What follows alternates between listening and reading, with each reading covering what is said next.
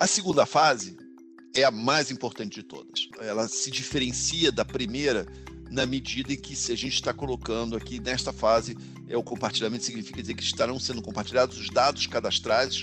Dados cadastrais são os dados pessoais dos clientes. Você já deve ter ouvido falar do Open Banking, mas sabe como vai funcionar na prática? O Open Banking chega agora a uma importante fase, a segunda das quatro previstas até o final do ano, como acaba de dizer Leandro Vilaim, diretor executivo de inovação, produtos e serviços da Febraban. Os clientes podem compartilhar com as instituições financeiras dados como cadastros, transações em conta, extratos de cartões, renda, operações de crédito. Tudo isso para estimular a concorrência e facilitar a oferta de produtos e serviços mais customizados às necessidades de cada cliente. É ele no comando das informações. Eu sou Mona Dorf e neste podcast Febraban News, além do Leandro, vamos conversar também com o líder do grupo de trabalho de Open Banking da Febraban e superintendente de Open Banking e pagamentos instantâneos do Itaú Unibanco, Ivo Mosca. Eles trazem todos os detalhes sobre esta novidade. Quer saber tudo sobre a segunda fase do Open Banking, como o conceito foi desenvolvido até aqui e quais serão os benefícios para os clientes? Então fique com a gente! Para começar, o Leandro Vilaim abre com os detalhes do Open Banking e como o conceito vai possibilitar a oferta de novos serviços aos clientes. O Open Banking é a capacidade do cliente, do cliente autorizar o compartilhamento dos seus dados, tá certo? Em linhas gerais é isso. Se pudesse resumir numa única frase, é, essa é a única frase.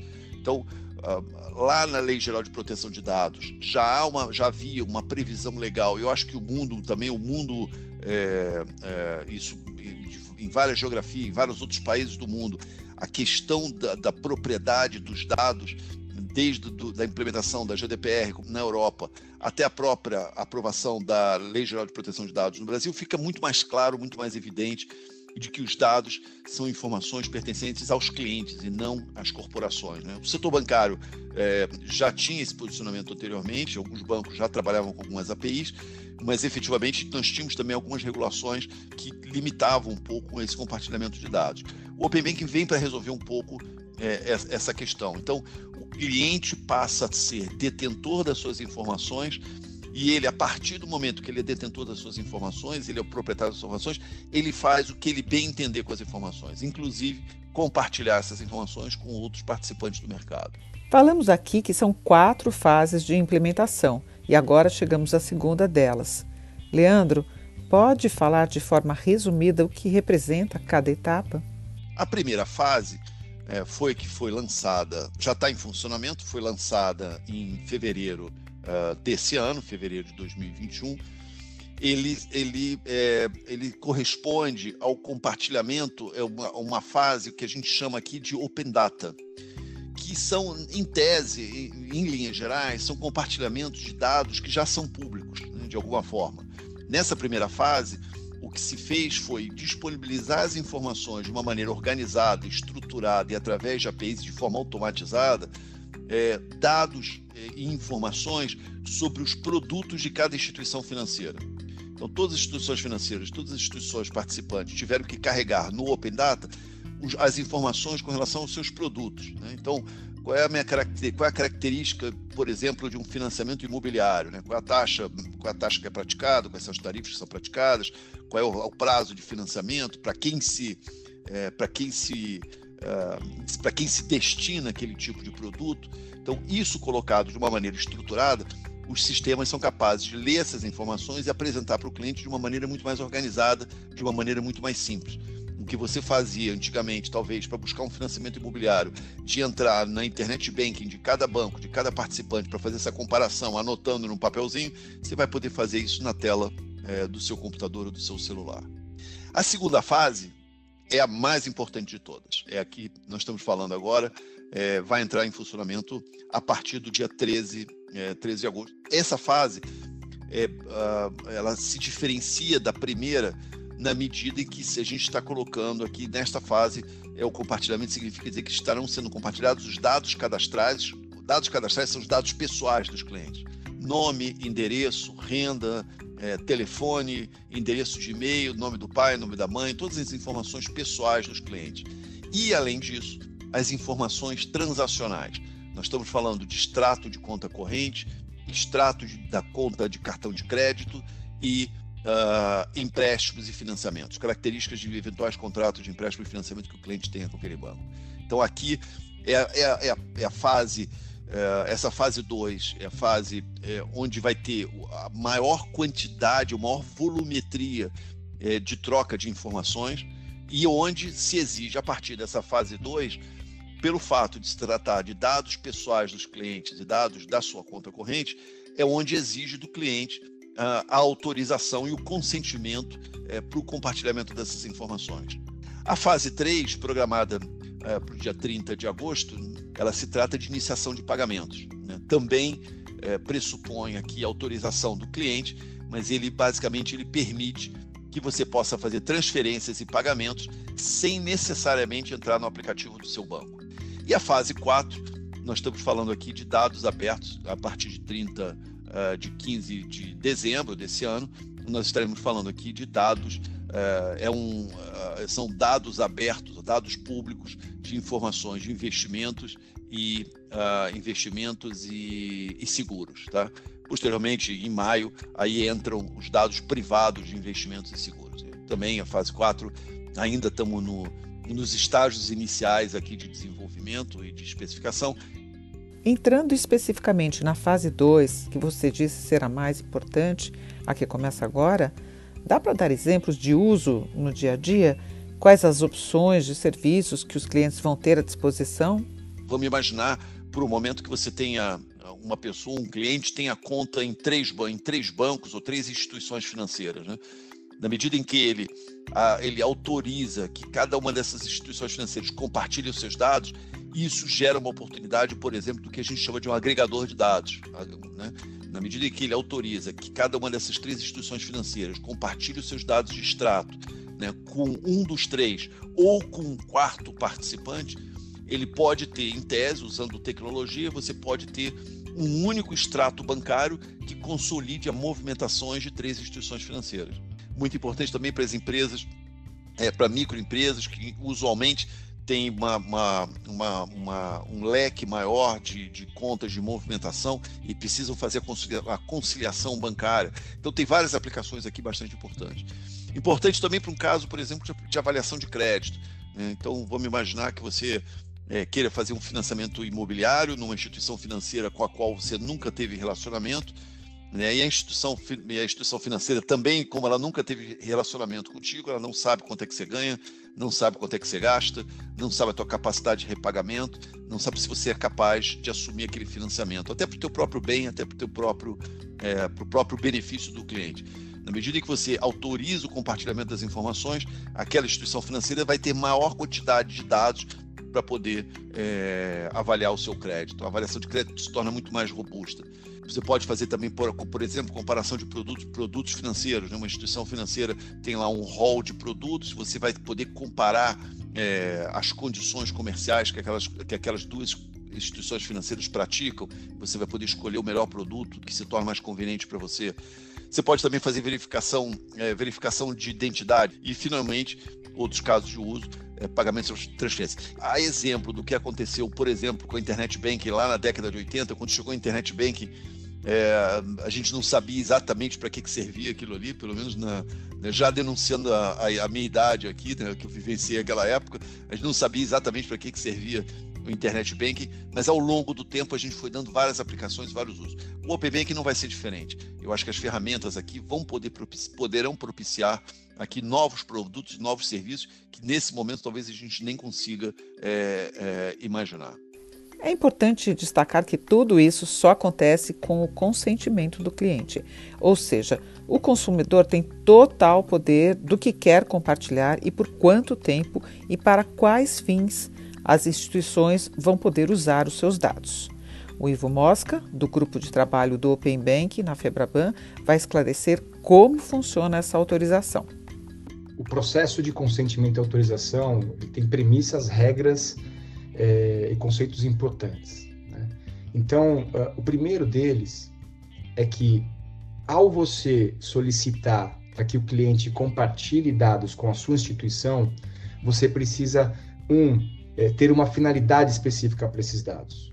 Né? Então, no momento do consentimento, o cliente precisa saber para que esses dados serão utilizados. Então, esse é um princípio importante, é, é, porque não é só os dados. Os dados eles têm é, uma finalidade específica e uh, uh, o cliente, então, ele sabe qual é o dado que está sendo compartilhado, para que este dado será compartilhado e por quanto tempo este dado será compartilhado. Né? Que o consentimento vale por até 12 meses. Então, o cliente pode uh, optar por até uh, 12 meses que esse consentimento fique válido para que a instituição vá buscar os seus dados. Mas você também pode compartilhar os seus dados de até 12 meses atrás, quando você fala de dados transacionais. Então, na prática, você teria os seus, o seu extrato dos últimos 12 meses sendo compartilhados.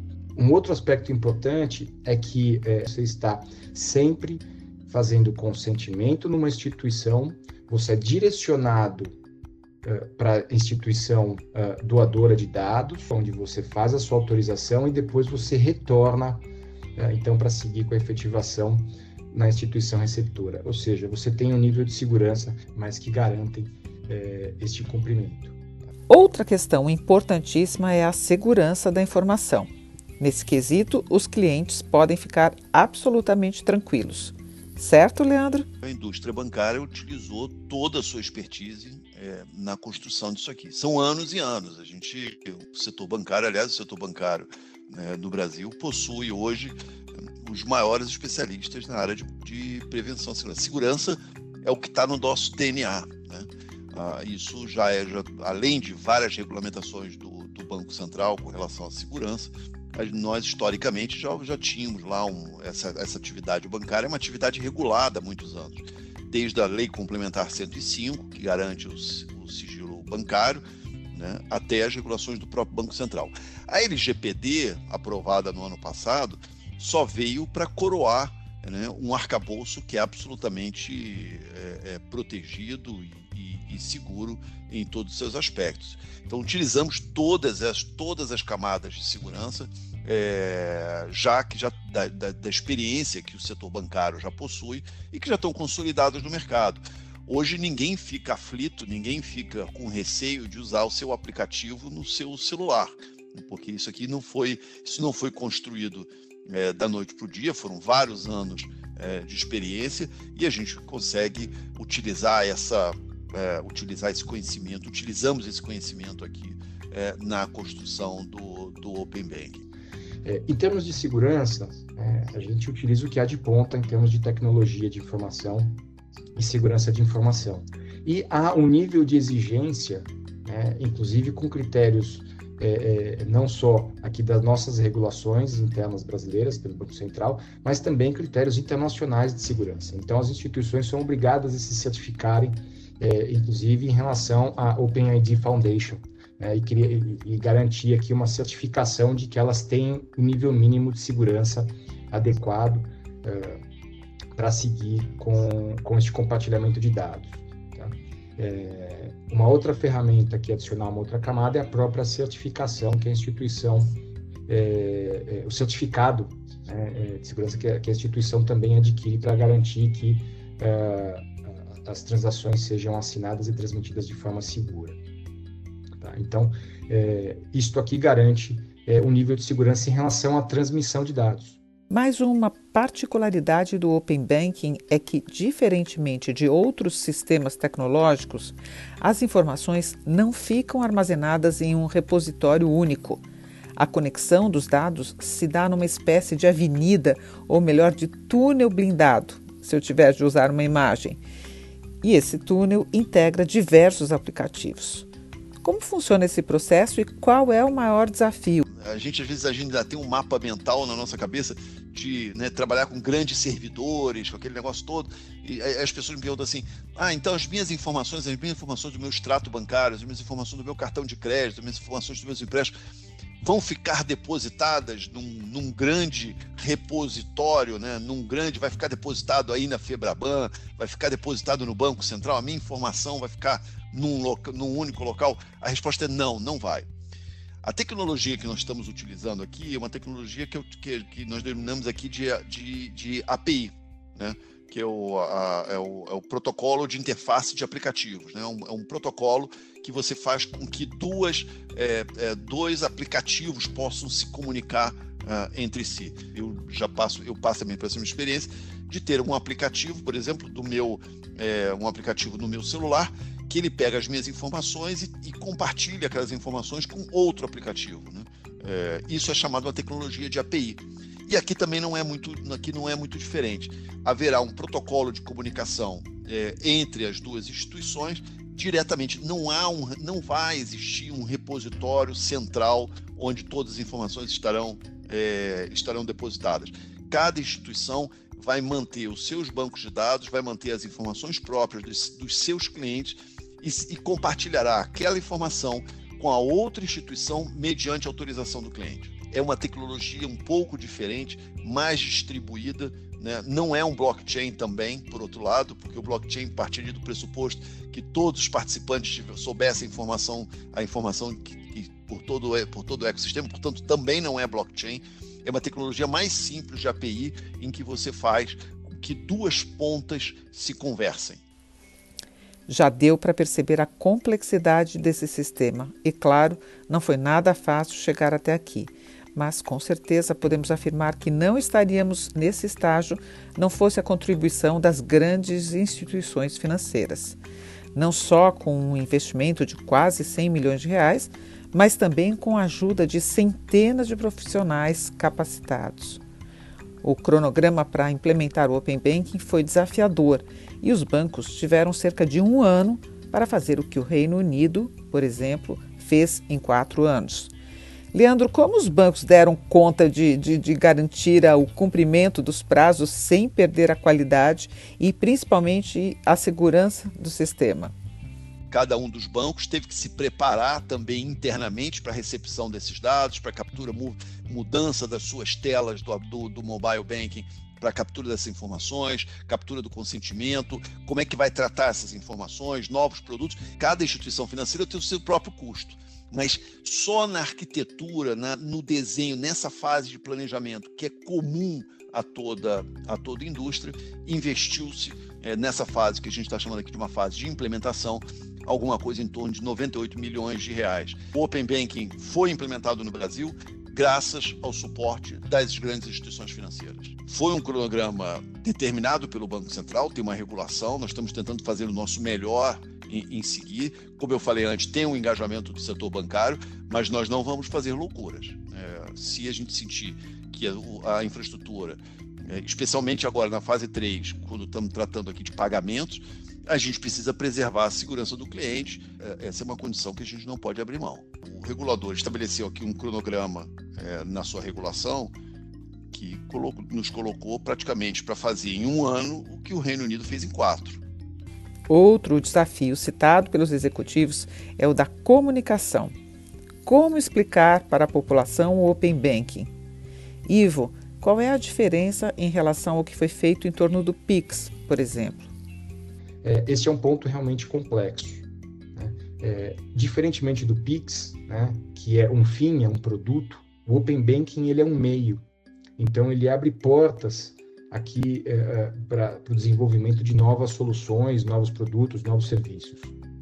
Então essa é uma dificuldade que não é, é, é da geografia brasileira, é, é, uma dificuldade de se comunicar de forma geral com o público. acho que agora com a entrada do Open Banking e com as finalidades específicas, né, os benefícios que serão apresentados aos clientes é, com a entrada do Open Banking, acho que são a melhor forma é, de comunicar à população. Né? Então, através da finalidade. Você quer ter um benefício, você quer ter um, um, um, uma taxa especial de crédito, compartilha seus dados aqui comigo, é, deixa eu entender o seu histórico, deixa eu ver quem você é, porque eu posso fazer uma proposta é, tão competitiva quanto você tem na concorrência. É, então, veja, no meu argumento eu não falei em nenhum momento de Open Banking, Então, aqui eu acho que eh, temos um desafio de como plugar este nome de Open Banking, mas tem outras formas de a gente comunicar de forma assertiva aqui. Ivo Mosca esclarece também que esta segunda fase será inicialmente de testes, mas em breve o serviço vai chegar a todos. Quando a maioria dos clientes bancários pode esperar essas novas opções que comentamos, Ivo? O importante é lembrar é, que nesse momento, né, essa sexta-feira 13 é, do Open Bank, ela se inicia ainda não de forma ampla para todo o mercado. Né? Então, é, a gente tem aqui, através de regulação, é, uma fase inicial de testes, onde a gente deve testar ali até 0,1% da base de clientes das instituições, né, para garantir que toda essa comunicação, como eu disse anteriormente, funcione é, de forma adequada e os benefícios possam efetivamente ser apresentados aos clientes finais. É, é, esta evolução né, de, da base de clientes vai se escalando e ali no final de setembro nós teremos então uh, o Open Banking funcionando, né, fase 2, para todos os clientes de mercado. Tá? Então, temos aqui ainda uma fase inicial de testes é, abertos, né, funcionando integralmente uh, até setembro. Depois destes esclarecimentos importantes sobre o Open Banking, para finalizar, vou fazer algumas perguntas diretas sobre as dúvidas mais comuns. Vazamento de dados, se houver, de quem é a responsabilidade, Ivo? Nós temos leis federais, então a gente tem a Lei Geral de Proteção de Dados, que ela já traz ali o nível de responsabilidade. Nós temos aqui as regulações também, né, que nos obrigam, tem a supervisão do Banco Central também para tratar a responsabilidade é, de quem foi o responsável pelo vazamento, lembrando que né, ou foi é, da instituição doadora ou da instituição receptora, dado que você não tem uma base centralizada. E tem um terceiro ponto, né, que as instituições, ao aderirem ao Open Banking, elas assinam um termo ah, ah, de resolução de disputas, né, onde você tem algumas regras, você tem exemplificação de casos, ah, e isto acaba dando um direcionamento em relação a algumas responsabilidades eh, de cada instituição. Tá? Então, você tem essas três camadas que ajudam a direcionar aqui os responsáveis em caso de vazamento. Tá? E quais são as medidas que as instituições tomaram? É, assim, todo o secretariado, regulador uh, e governança do Open Banking uh, tem colocado segurança como um fator primordial, como já colocado anteriormente em termos de segurança de informação. Seguimos os mais altos padrões, inclusive trazendo novas tecnologias aqui, além das que nós já utilizamos para garantir a segurança do sistema financeiro. Né? E aí, é claro que você tem medidas aqui dentro de cada uma das instituições, dentro dos seus diferentes níveis de risco para garantir a segurança dos dados, o armazenamento dentro da instituição. Dicas básicas que não podemos nos esquecer nunca no mundo digital. O banco nunca vai pedir uma informação que ele já tenha. Então, parta desse princípio, né? Se você tivesse na cabeça, já é um, já é um grande facilitador. Portanto, o banco nunca vai pedir, vai, clica aqui, o famoso clique aqui e me dê seus dados para cadastrar aqui no Open Bank. Ele não vai fazer isso. Né? A outra coisa importante é, utilize sempre os canais oficiais do, do banco. Está né? Tá em dúvida? Entra, utilize o seu aplicativo do banco que está no celular. Utilize a página na internet. Não utilize, link, não utilize links, não clique em e-mails desconhecidos, não clique, eh, não aceite ligações de, do banco pedindo informações adicionais.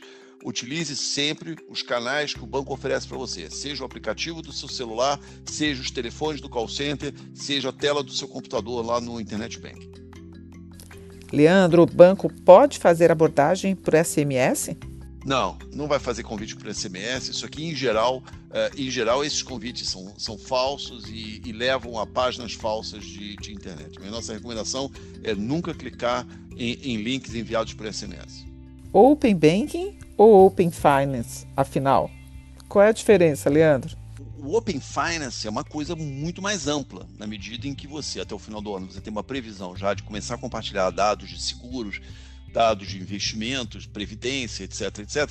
É uma coisa muito maior do que é, efetivamente dados bancários. Além do mais, como participam instituições não bancárias também do, do projeto, é, obviamente que a tendência de nós começarmos a chamar isso aqui de Open Finance no Brasil, ela vai ser uma posição consolidada.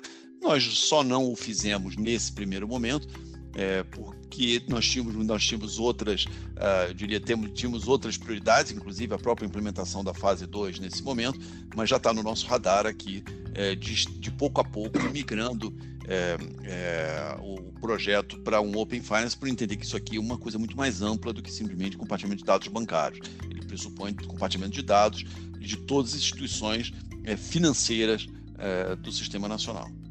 Obrigada, Leandro e Ivo, pelas explicações, uma verdadeira aula sobre o Open Banking e como esse conceito pode beneficiar os clientes bancários. Agradeço a sua companhia, a sua audiência em mais essa edição do podcast Febraban News, com novidades e tendências que fazem parte do seu dia a dia. Fiquem ligados nos canais digitais da Febraban e na Numes, nossa plataforma de conteúdo de tecnologia e inovação no setor financeiro. Em breve vamos trazer mais detalhes sobre o Open Banking e as próximas fases que estão por vir. Mas você já pode ouvir, se tiver mais curiosidade, os outros dois podcasts sobre o mesmo tema que estão nas nossas plataformas de áudio. Até a próxima!